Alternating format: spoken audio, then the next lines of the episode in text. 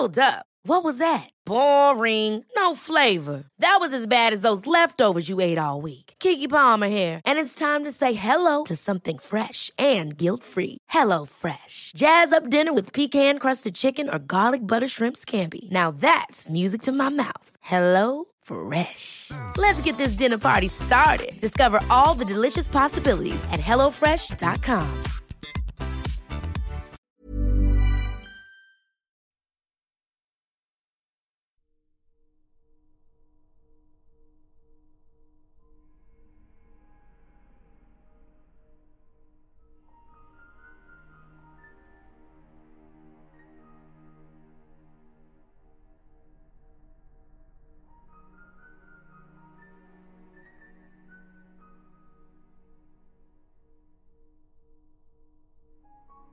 marzo de 1990, en Madrid, España, una niña de apenas 16 años de edad se encontraba jugando a la Ouija con un par de sus compañeras del colegio, cuando una de las maestras interrumpió la sesión. Desde ese momento, Estefanía comenzó a sufrir de ataques epilépticos y alucinaciones demoníacas. Meses después, la joven moriría a causa de su estado de salud, aunque su familia, luego de sufrir su pérdida, jamás imaginarían la pesadilla que estarían por experimentar. Esta es la historia del caso Vallecas.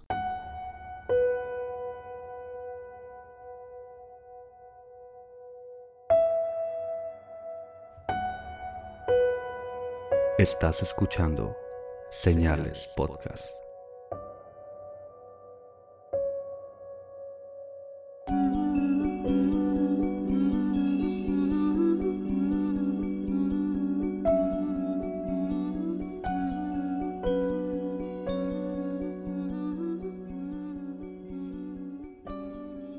Gracias a todos los que nos escuchan. Una disculpa por el retraso. Es enteramente mi culpa. Me enfermé de la garganta, así que en partes del podcast sí me va a escuchar medio rasposo, pero me voy a esforzar porque demos la calidad que siempre les hemos dado. El tema de hoy está bastante interesante, pero antes de empezar, saludos como siempre a Antonio de Relatos de Horror, nuestro patrocinador, a los chicos de Noctámbulos que todavía algunos nos mencionan en su podcast y postean cosas bien chidas. Síganlos, que son los de Mundo Creepy en YouTube. Y también antes de empezar, saludo como siempre especial a todos los patreones, a todos los que nos están apoyando económicamente en nuestra página de Patreon. Nuestros patreones son primero los hijos de Dios, Juan Rico y Daniela y Verónica López García, Juan de Australia, que siempre nos está comentando, y Daniela y Verónica del Estado de México. Muchas gracias. En nuestro nivel de poseído tenemos a Marcial García, gracias también. En el nivel de Alien tenemos a varias personas, a Mari Rosales, a Jennifer Martínez, Joana Soberano y Daniel Camacho. Muchas gracias también. Y por último tenemos a los que están en nivel espíritu, que son Mayela, Antonio Medina, Guío García, Isis Maya y Ben Cross. Muchas gracias de verdad por su apoyo y Vamos a comenzar con este caso, Oscar, que es muy parecido al, al poltergeist de Enfield, por alguna razón me lo recuerda mucho, pero vamos a hablar un poco de él. Estefanía Gutiérrez, de 16 años, era la tercera de seis hijos, de un matrimonio conformado por el padre, Máximo Gutiérrez, y la madre, Concepción Lázaro. Vivían en el número 8 de la calle Luis Marín, en la zona de Vallecas de Madrid, España. En el mes de marzo de 1990, Estefanía se encontraba en su escuela. Era un día como cualquier otro, pero uno de sus profesores se encontraba ausente, por lo que algunas de sus compañeras decidieron pasar del tiempo de alguna forma. Una de ellas había perdido a su novio recientemente en un accidente en motocicleta, así que le pidió a Estefanía, quien se sabía que ya había jugado a la Ouija, que le ayudara a contactarlo para asegurarse de que él se encontraba bien del otro lado. Está muy diferente a lo que yo hacía en mis horas libres en el bachilleres, pero pues Supongo que los españoles, si tenemos oyentes españoles, esperemos que, que no sea alguna práctica muy normal, ¿no? Estas chicas entraron a un baño de la escuela para esconderse de los profesores. Las tres se sentaron en un círculo alrededor de un tablero de Ouija, usaron un vaso de vidrio como plancheta, o lo que conocen como el pequeño triángulo que se usa para, para ver qué letra te está... El puntero de la Ouija. Sí, el puntero de la Ouija. Y posaron sus manos sobre este, comenzando la sesión. Luego de un tiempo y de hacer varias preguntas, de pronto Dolores Molina, una de las maestras del colegio, entró al baño donde descubrió al grupo de niñas e interrumpió su reunión con el tablero. La mujer tomó la ouija partiéndola en dos, acción que tiró el vaso al suelo, explotando en mil pedazos y liberando un extraño humo al parecer contenido en este sin saber su origen. Estefanía se encontraba cerca y terminó respirando este extraño humo. Aquí es donde termina la sesión de Ouija en la escuela, que para esto era un colegio católico, entonces la maestra era una monja. Esto suena como a si estuvieras simplemente haciendo algo y te interrumpen y ya, ahí se acaba todo. Aunque pasa esto del humo, pero pudo no haber pasado lo importante aquí es que supuestamente cuando juegas a la Ouija abres una puerta y por esta puerta es que entran los espíritus o lo que sea que entre. Y si no cierras esa puerta, si te vas sin despedirte de la Ouija, como ya sabrán muchas personas, dejas esa puerta abierta y pueden entrar a este mundo o más bien se pueden quedar en este mundo esos espíritus a los que llamas con el tablero. Exacto. Días después, Estefanía comenzó a tener ataques epilépticos y convulsiones, además de alucinaciones visuales. Tenía episodios de ira en los que gruñía y ladraba a sus hermanos. En otras ocasiones, les decía a sus padres que observaba sombras humanoides que entraban a su cuarto por las noches, figuras que, según ella, tenían aspecto raro y malvado, en palabras de la niña.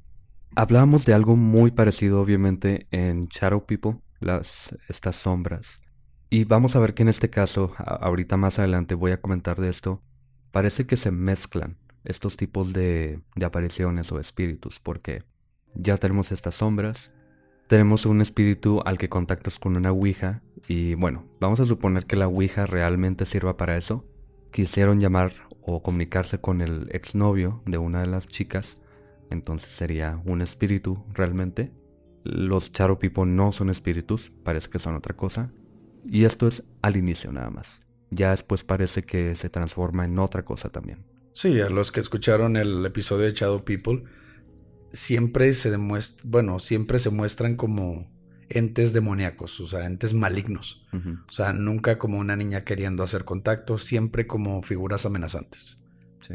Y que tienen que ver también con los aliens de alguna forma. Aparentemente. sí, sí, está, está, está medio raro esto. Por los siguientes meses, la familia buscó ayuda profesional para la niña. Llevaron a Estefanía con psicólogos y psiquiatras sin ningún resultado.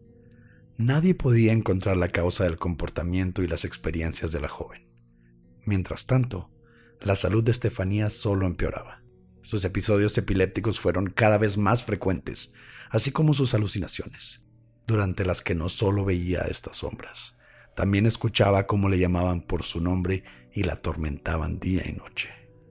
Máximo, el padre de Estefanía, también dice haber sido testigo de estas sombras, especialmente cuando Estefanía se encontraba en trance, durante los que no respondía ni parecía reaccionar a nada. Solo se reía sin parar por 15 o 20 minutos. Al volver, entre comillas, de estos episodios, la niña explicaba que durante esos estados todo lo que podía ver era un largo corredor oscuro, con una capa de neblina que cubría el suelo desde el que escuchaba voces que la llamaban. Esta niña está enferma. Eso es totalmente obvio. Y podríamos dejarlo en algo que simplemente es causa de estas convulsiones, de estos ataques epilépticos, de básicamente el estado en el que se encontraba el cerebro de una niña, que probablemente sí tenía estas experiencias, pero podríamos atribuirlas tal vez a esto, a la enfermedad. Pero no se queda ahí. Sí, lo más extraño en este caso fue que sí la llevaron con psiquiatras, la llevaron con doctores y ellos dijeron, no, pues no tiene nada. Nada se le pudo diagnosticar a esta niña para excusar los males que la quejaban en ese entonces. Aunque también los doctores se pueden equivocar. Sí, ah. pero no, no es tan pelada que te lleven aquí al seguro o te lleven a una farmacia similares o que te lleven a hacer estudios completos de sangre, que te hagan estudios psicométricos, que te hagan un electrocardiograma o te hagan una resonancia magnética yo sigo pensando que nada más la llevaron con el doctor de la, de la calle. Oye, ¿sabes qué? Mi hija flota, ¿no? No, pues este, dele paracetamol, ¿no? Y con eso. Pero no era solamente ella quien tenía estas alucinaciones o experiencias paranormales. Una de sus hermanas, llamada Marianela, despertó una noche para ver a Estefanía levitando sobre su cama. En otra ocasión, Concepción, la madre, le pidió planchar la ropa, así que la niña se dirigió al baño, donde se encontraba la plancha, y de pronto Estefanía comenzó a gritar, por lo que su madre fue con ella a averiguar qué era lo que pasaba. Según la niña, una silueta entró al baño al mismo tiempo que la plancha se prendió por sí misma. De acuerdo a la madre, la plancha sí se encontraba prendida, aunque no parecía calentarse como era de esperarse. Algo estaba afectando a la plancha, aparentemente. Eso es lo Era que la dice. plancha embrujada de Vallecas. Eso es lo que dice la madre. De pronto, la puerta del baño se cerró violentamente, por sí sola. El padre escucha a las mujeres gritando desde el baño, así que fue en su ayuda e intenta abrir la puerta sin lograrlo. Intenta con todas sus fuerzas jalar y jalar, no puede, y justo cuando iba a intentar tirarla a la fuerza, la puerta se abre por sí sola, lentamente y sin ningún problema. El fantasma le tuvo miedo al papá. La plancha embrujada ya no tenía fuerza para detener la puerta. Eso nunca lo sabremos. Hay teorías de que cuando pasa algo así, cuando te está atormentando algún tipo de espíritu, algún tipo de demonio sobre todo, si empiezas a gritarle, si empiezas a insultarlo, por alguna razón se van. No sé qué lógica tenga esto, no sé en qué esté basado, pero o rezar o empezar a insultarlo supuestamente los aleja. Y esto es un, pues una concepción muy popular, ¿no? O sea, se escucha en nuestro país, se escucha en, en lados de Europa, al parecer España. Entonces, algo ha de tener, alguna base de tener de que el espíritu se siente, no sé, perturbado y decide dejar de perturbar a los demás. Pero quién sabe. Las visiones y episodios de Estefanía solo se volvieron aún más frecuentes y terroríficas. En una ocasión, sin razón aparente, la niña le pidió a su madre que cuando muriera, segura de que sucedería pronto, no le informaran a los familiares de su padre de su muerte y que incluyeran una foto de ella con su papá dentro del féretro. ¿Quién sabe por qué ella decía voy a morir pronto? No le digan a la familia de mi papá, por alguna razón, y pongan una foto mía con mi papá dentro del féretro. Eran los únicos que nunca le mandaban regalos en Navidad. Eso tiene sentido. No quiero que estén en mi funeral esos güeyes. Pero el 13 de julio de 1991, Estefanía y su familia sufrieron lo que ya temían. Esa noche, la joven se abalanzó contra una de sus hermanas, Marianela, aunque ella logró esquivarla, haciendo que Estefanía cayera al suelo donde comenzó a convulsionarse, expulsando espuma por la boca y con los ojos en blanco. Al recuperar la conciencia, dijo que no recordaba nada de lo sucedido y decidió continuar con su día como si nada pasara, incluso saliendo por un momento con su novio. Al volver, sin embargo, Estefanía cayó sobre su cama, convulsionándose de nuevo mientras su madre intentaba controlarla, pero jamás recuperó la conciencia, por lo que la llevaron al hospital Gregorio Marañón, donde fue pronunciada muerta a las 2 de la mañana el día 14 de julio por asfixia pulmonar causada por una de sus convulsiones. Ahí pensaríamos que este fue el final del, del poltergeist, de la visita de los hombres sombra por parte de Estefanía, ¿no? Porque al final se veía como... Aquí pensaríamos que se habrían acabado los ataques, porque Estefanía había muerto. Ella al parecer era a la que le pasaban todo ese tipo de cosas y era la razón por la cual se manifestaban en la casa, o al menos eso pensábamos.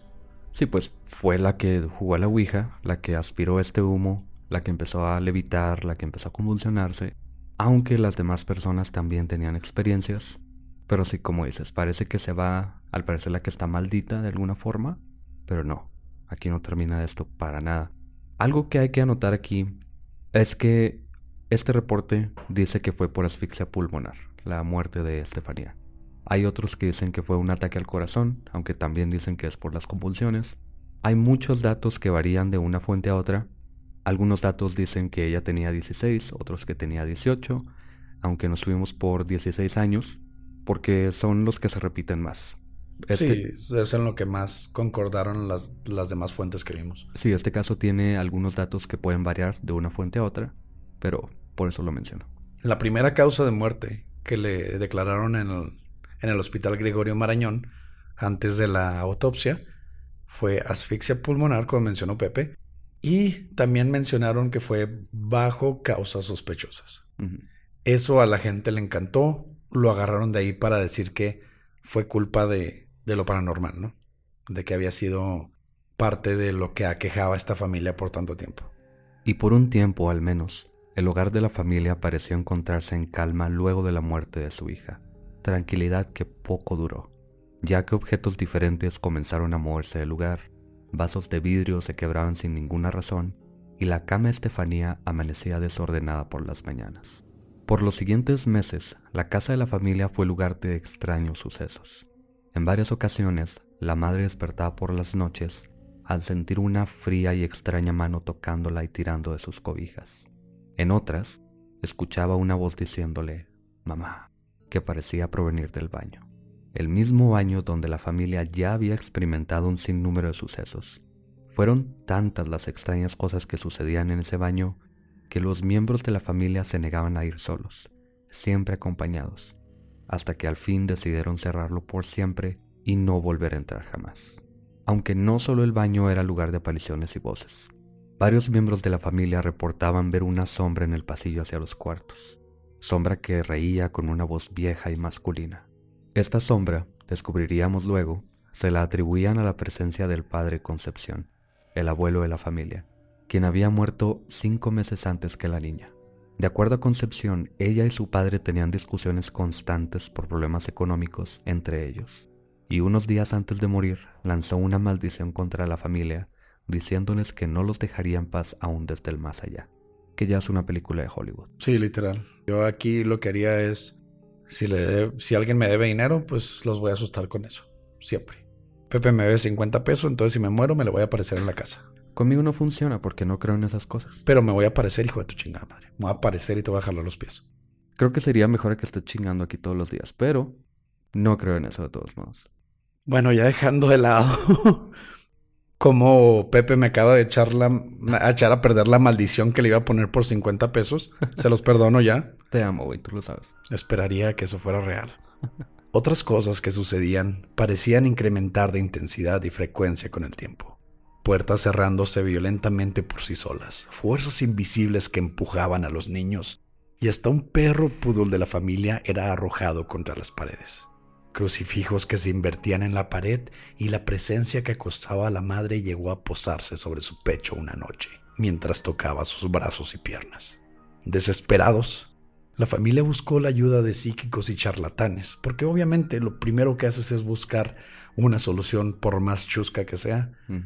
El más famoso, un individuo llamado Tristan Bracker, era una persona de relativa fama que se dedicaba a leer el tarot en el Parque El Retiro de Madrid.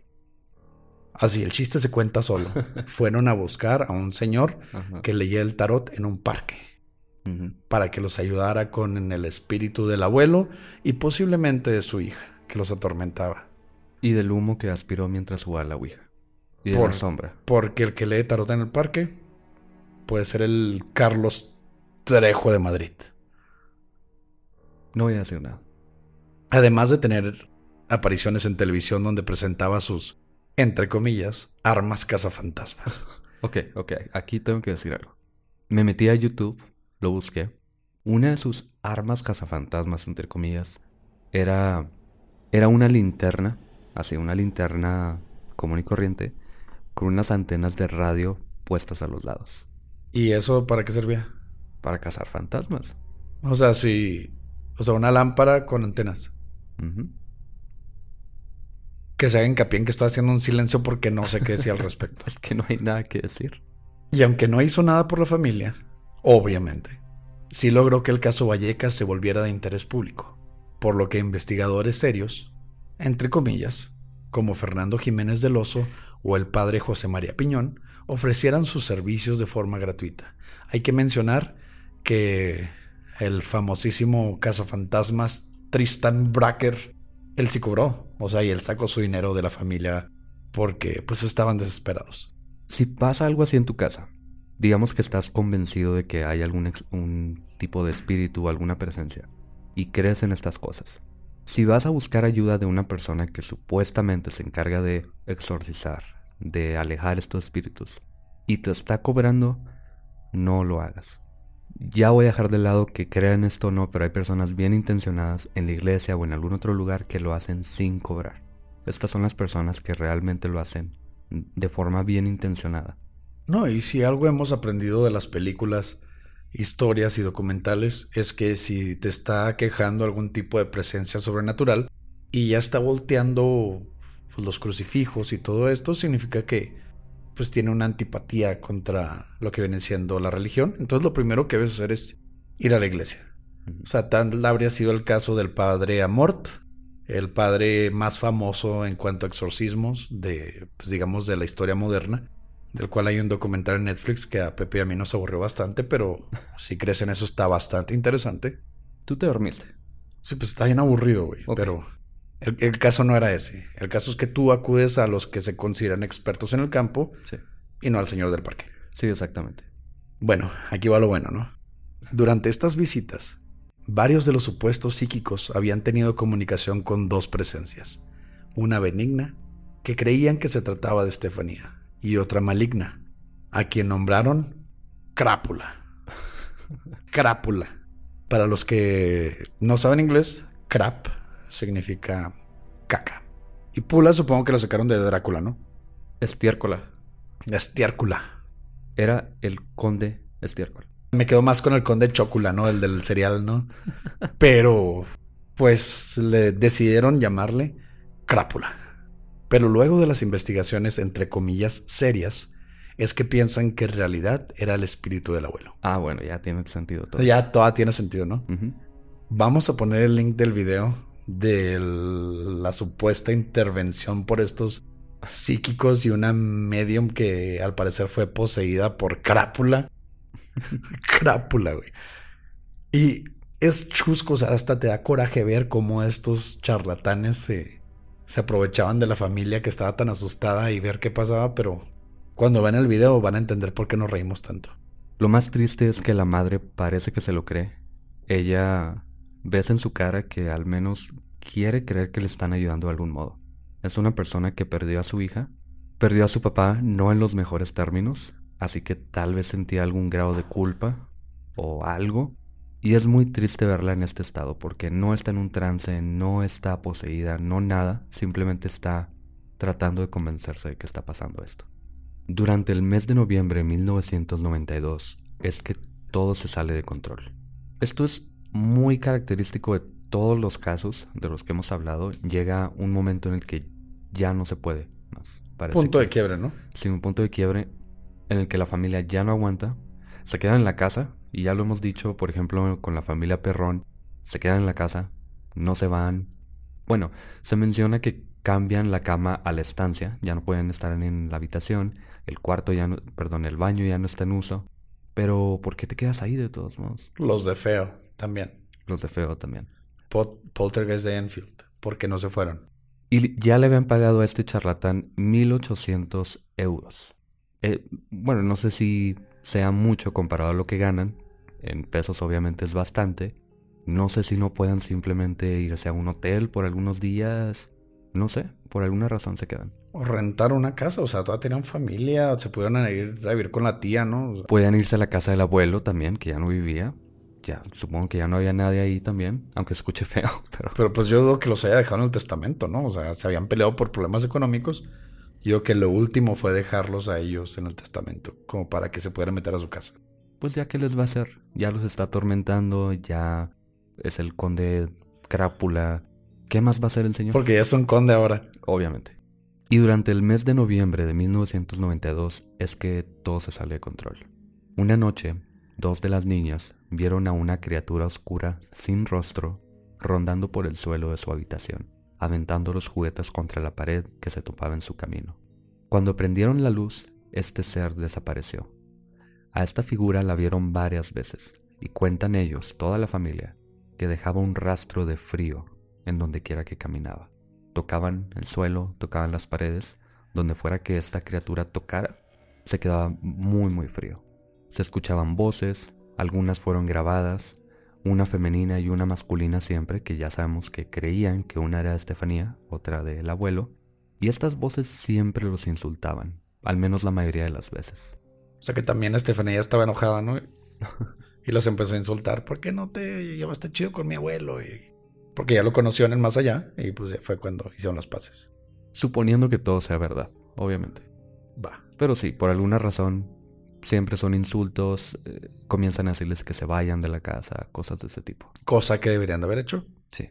Y es el 27 de noviembre cuando ya no pudieron más. A las 2 de la mañana, otra vez las 2 de la mañana, curiosamente, Máximo, el padre, llama a la estación de policía explicando que los crucifijos de la pared se estaban volteando sin razón y que al intentar colocar uno de vuelta es que aparecieron marcas de garra en la pared al lado del crucifijo. Los oficiales pensaron que Máximo se encontraba bajo la influencia de alguna sustancia, obviamente, pero luego de hablar con la madre y con dos de los hijos también, quienes dijeron lo mismo, es que decidieron indagar. Al llegar los oficiales encontraron a la familia en la calle, soportando el frío, recordemos que era noviembre, y aterrorizados de volver a su hogar, quienes explicaban que tenían tiempo viendo sombras altas en los pasillos y asomándose por las puertas y ventanas, puertas azotándose violentamente y voces desconocidas. Ya es como si estuvieran viviendo en otro universo. Ven sombras por todos lados, no se esconden como eh, suele pasar, no es algo que viste de reojo, estás viendo en la noche que se asoman a tu cuarto. Y ya en los, en los síntomas de posesión o de una manifestación de un poltergeist, sí sabemos que siempre llegan al punto donde, pues ya como quien dice, les vale madre, ¿no? Ya empiezan a atacar, empiezan a, a mover todo. Estos demonios, sombras, lo que haya sido, ya literal querían a la familia afuera. Los oficiales entraron y acompañaron al padre, Máximo, dentro de una de las habitaciones. Mientras el, oficial Negri, que era el inspector a cargo del destacamento de la estación de la Policía Nacional de, a cargo de la zona de Vallecas, acompañaba a la madre y a los niños en la estancia. Dentro de la habitación, los oficiales pudieron escuchar un estruendo proveniente del balcón, que revisaron sin observar nada fuera de lugar. Lo más impresionante sucedió cuando la puerta de uno de los libreros se abrió fuertemente, casi golpeando a uno de los policías, quien pudo esquivarlo gracias a que su compañero le gritó ¡Agáchate! justo a tiempo.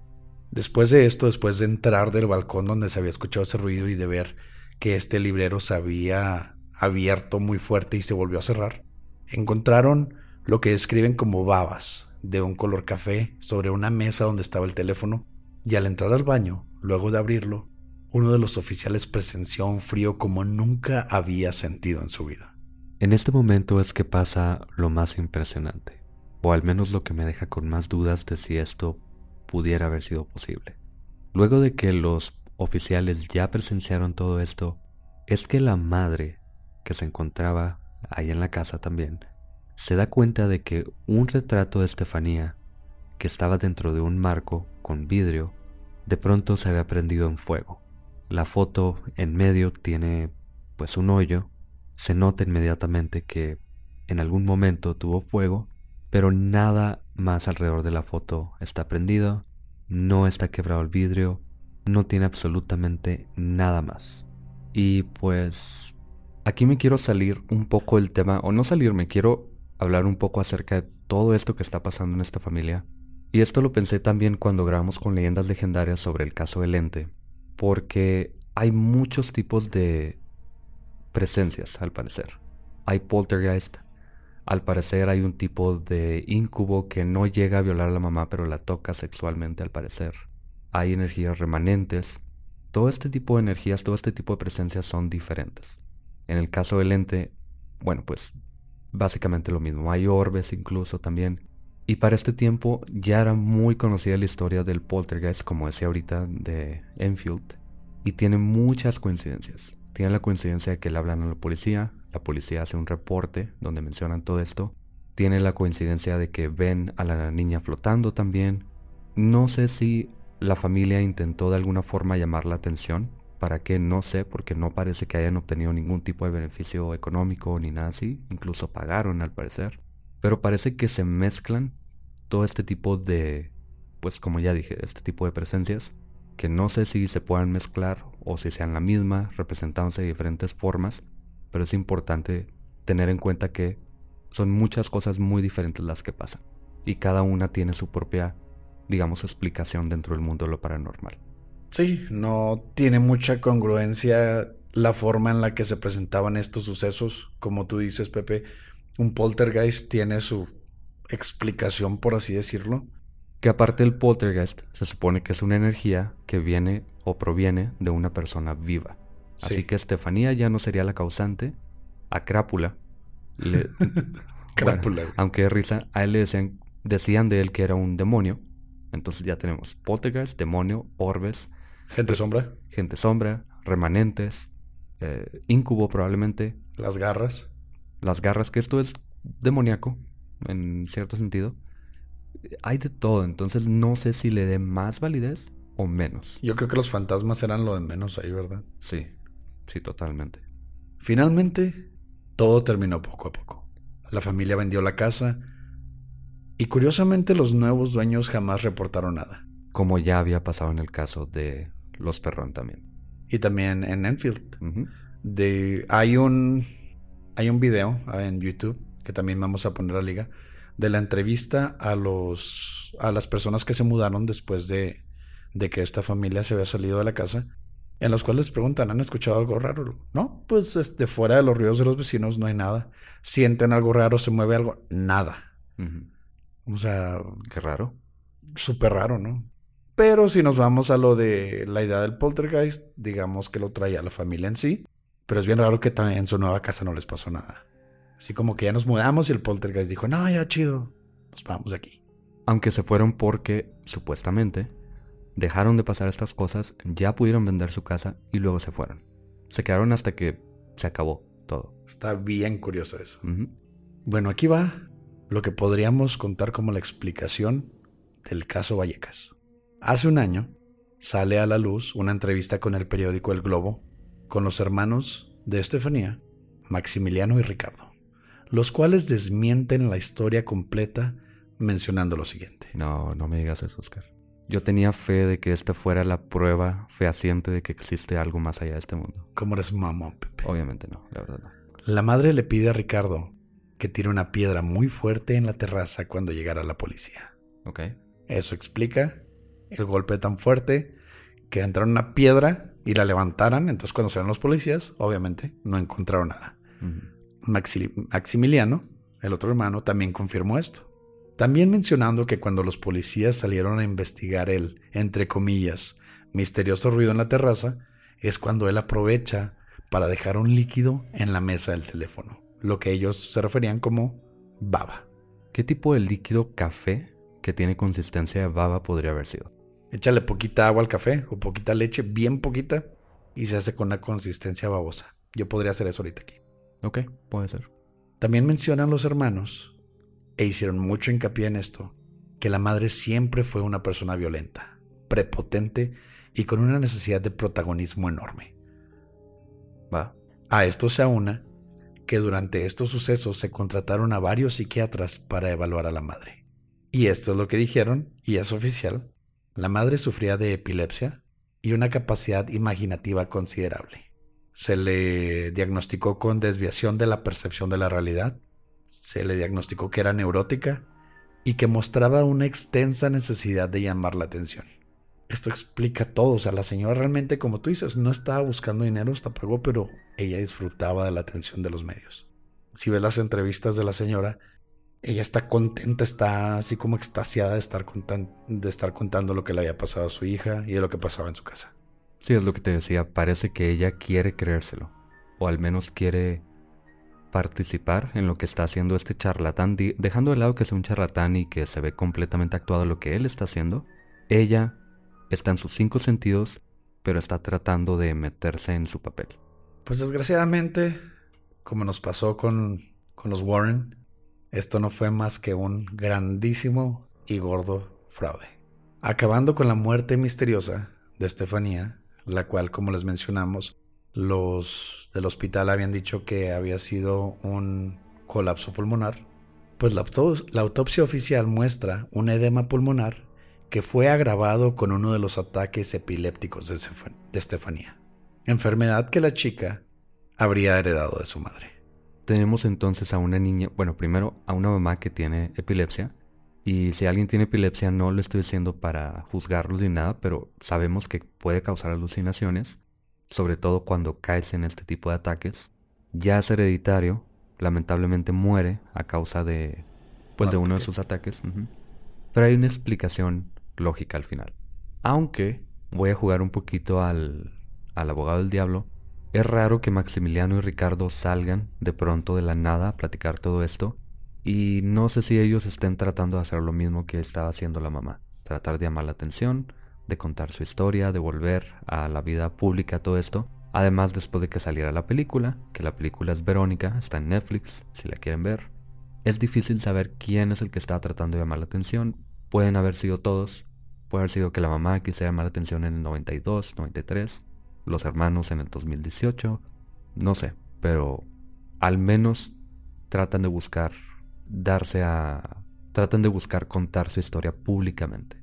Y en todo momento Maximiliano y Ricardo dijeron que no querían conseguir ningún tipo de dinero, no han hecho entrevistas pagadas ni nada, pero algo bien curioso es que Marianela está en proceso, se dice, porque no está comprobado, está en proceso de escribir un libro sobre lo que pasó mientras Estefanía estaba supuestamente poseída y todo lo que pasó a la casa y pues ahí sí ya.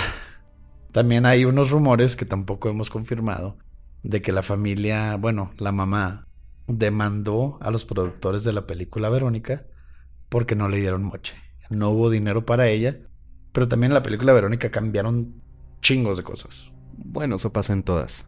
La persona que tiene los derechos de El Conjuro, por ejemplo, eh, obviamente cambiaron muchas cosas, pusieron cosas en la película que no pasaron en realidad. A él sí le dan dinero, pero es porque Hollywood tiene que meterle cosas diferentes. Si lo dejaran así nada más tal vez no sería tan llamativa la historia. Es normal eso.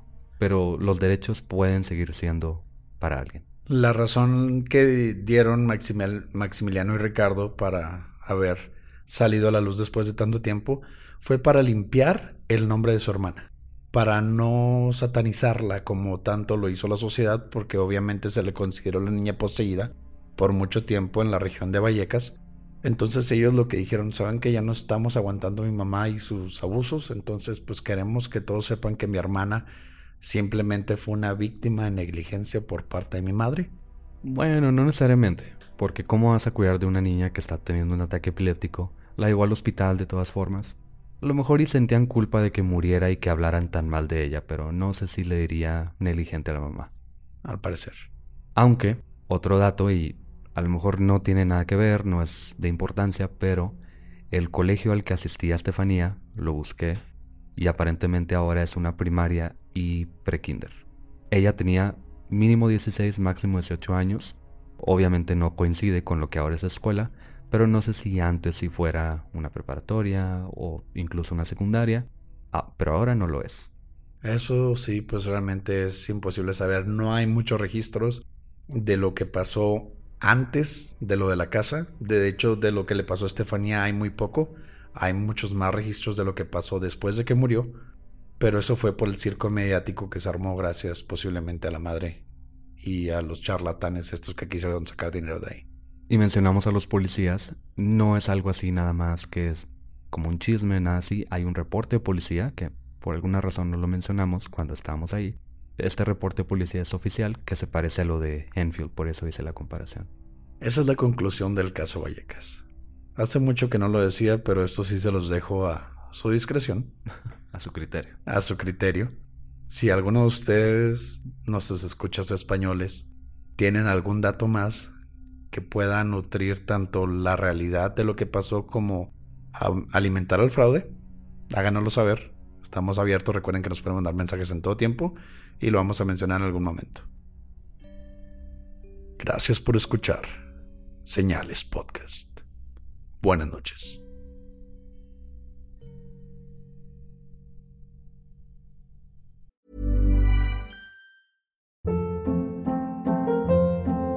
Hold up. What was that? Boring. No flavor. That was as bad as those leftovers you ate all week. Kiki Palmer here, and it's time to say hello to something fresh and guilt-free. Hello Fresh. Jazz up dinner with pecan-crusted chicken or garlic butter shrimp scampi. Now that's music to my mouth. Hello Fresh. Let's get this dinner party started. Discover all the delicious possibilities at hellofresh.com.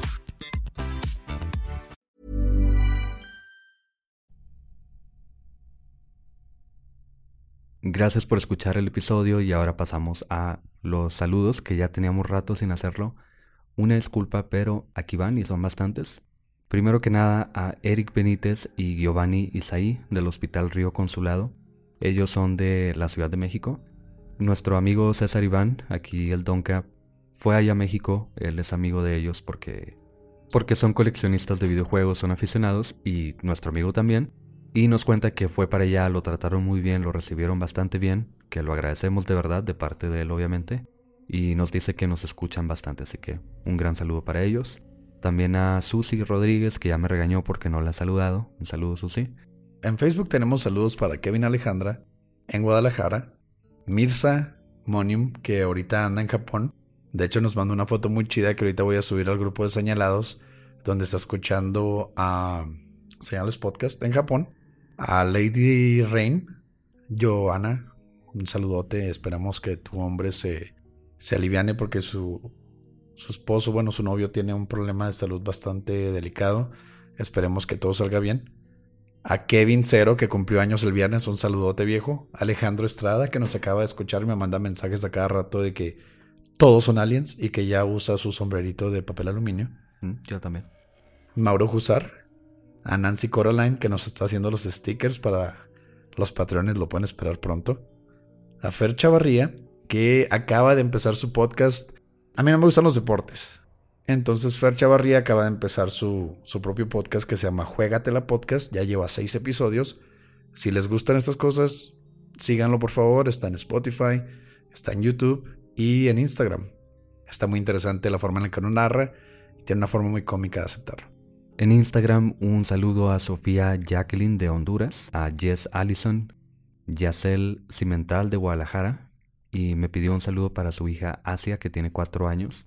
Dice que a su hija le gusta mucho ver películas de Stephen King, escucharnos y todo eso. No te estamos juzgando tanto, Yacel, pero... Yacel, no dejes que tu, que tu hija escuche mis pendejadas, por favor. pero pues eso ya, ya la verdad es tu rollo. Está bien, un saludo a Asia de todos modos, gracias Asia. A Arturo Romero, que cumplió años el 12 de octubre, y a todo Cancún, a los seguidores que nos escuchan ahí en Cancún a Ivette Rivera de la ciudad de Nueva York, a Rodrigo y su esposa Mayra de Valle de Chalco en el DF, que nos escuchan camino a su trabajo, para Erandira Orozco, no sé si me dieron mal el nombre, de parte de Nan Him, es todo lo que tengo, a Samantha Ávila de aquí de Chihuahua, a Elma, y Elma me pidió que dijera Lucille es una mocosa fea, desde California, a Macudom, a Mario Martínez de Zacatecas, a Javier que nos recomendó la historia de Garabito, muchas gracias. A Andrea que cumplió años el lunes. Feliz cumpleaños, Andrea. Felicidades, Andrea. A Samuel Flores de Monterrey. Ian TJ que nos escucha mientras juega videojuegos. A Mauricio Carrasco y Emilio Grimaldi de Guatemala. Claudia Reyes de la Ciudad de México. Axel Martínez de San Francisco. A Tony Ramírez y su novia Alma Rosa. A tres personas, Flor, Fernando y Miguel, que trabajan en una droguería. Ellos son químicos y nos escuchan mientras están trabajando. Muchas gracias. A Montserrat. Y Montserrat me pidió un saludo para su papá, Jesús García de Piedras Negras, que nos escucha sin falta también. También tengo saludos para los que nos escuchan en mi trabajo, en Datazón. A Elena Bazán, que se puso a escucharlo con Samuel. Que de hecho, cuando tuvimos nuestro live que empezamos a hablar de Tlaxcala, todo respeto a Tlaxcala, sabemos que existe y también que tiene una cultura muy bonita, pero... No se enojen, me mandó un mensaje a alguien diciendo que, que qué mal que estemos hablando así de Tlaxcala. Es un juego. Es parte del mame que hay en internet sobre eso porque es un lugar chiquito, pero está muy bonito y respetamos mucho su cultura. Está para el estudio de grabación de Tlaxcala. Sí. También a Samuel, digo, que estaba con Elena. Y cuando escuchó el live, Samuel no sabía literal que Tlaxcala existía. y este, le preguntó a Elena que si realmente había actores pagados. Samuel, amamos tu inocencia, 17 años. A César Pérez, obviamente, que nos escucha siempre. Él es de Haití en, en Datazón y siempre llega y me saluda. También a Villa, que siempre anda con él, que nos acaba de empezar a escuchar y también no, le gusta mucho lo que hacemos. También tengo un saludo para Mónica Razo, que también nos escucha. No le hemos mandado saludos. Un saludote, Mónica. A Elvia, que hace mucho que no nos visita. Te voy a interrumpir un poquito, pero a César Armando, un amigo del Bachilleres, que también nos empezó a escuchar hace no mucho, pero también un saludo para él. Y en Instagram a Pau Elmar, Pau Limas, Bárbara Orbenes y a Susi. Muchas gracias a todos por escucharnos, por aguantar mis pendejadas, por aguantar la amargura de Pepe. Les agradecemos de todo corazón que nos sigan escuchando y esperemos que pasen una excelente noche. Gracias por escuchar Señales Podcast. Buenas noches.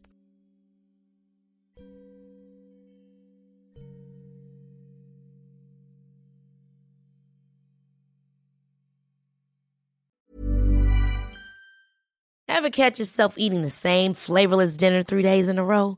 Dreaming of something better? Well, HelloFresh is your guilt-free dream come true, baby. It's me, Kiki Palmer.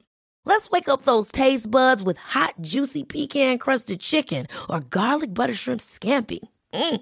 Hello Fresh. Stop dreaming of all the delicious possibilities and dig in at HelloFresh.com. Let's get this dinner party started.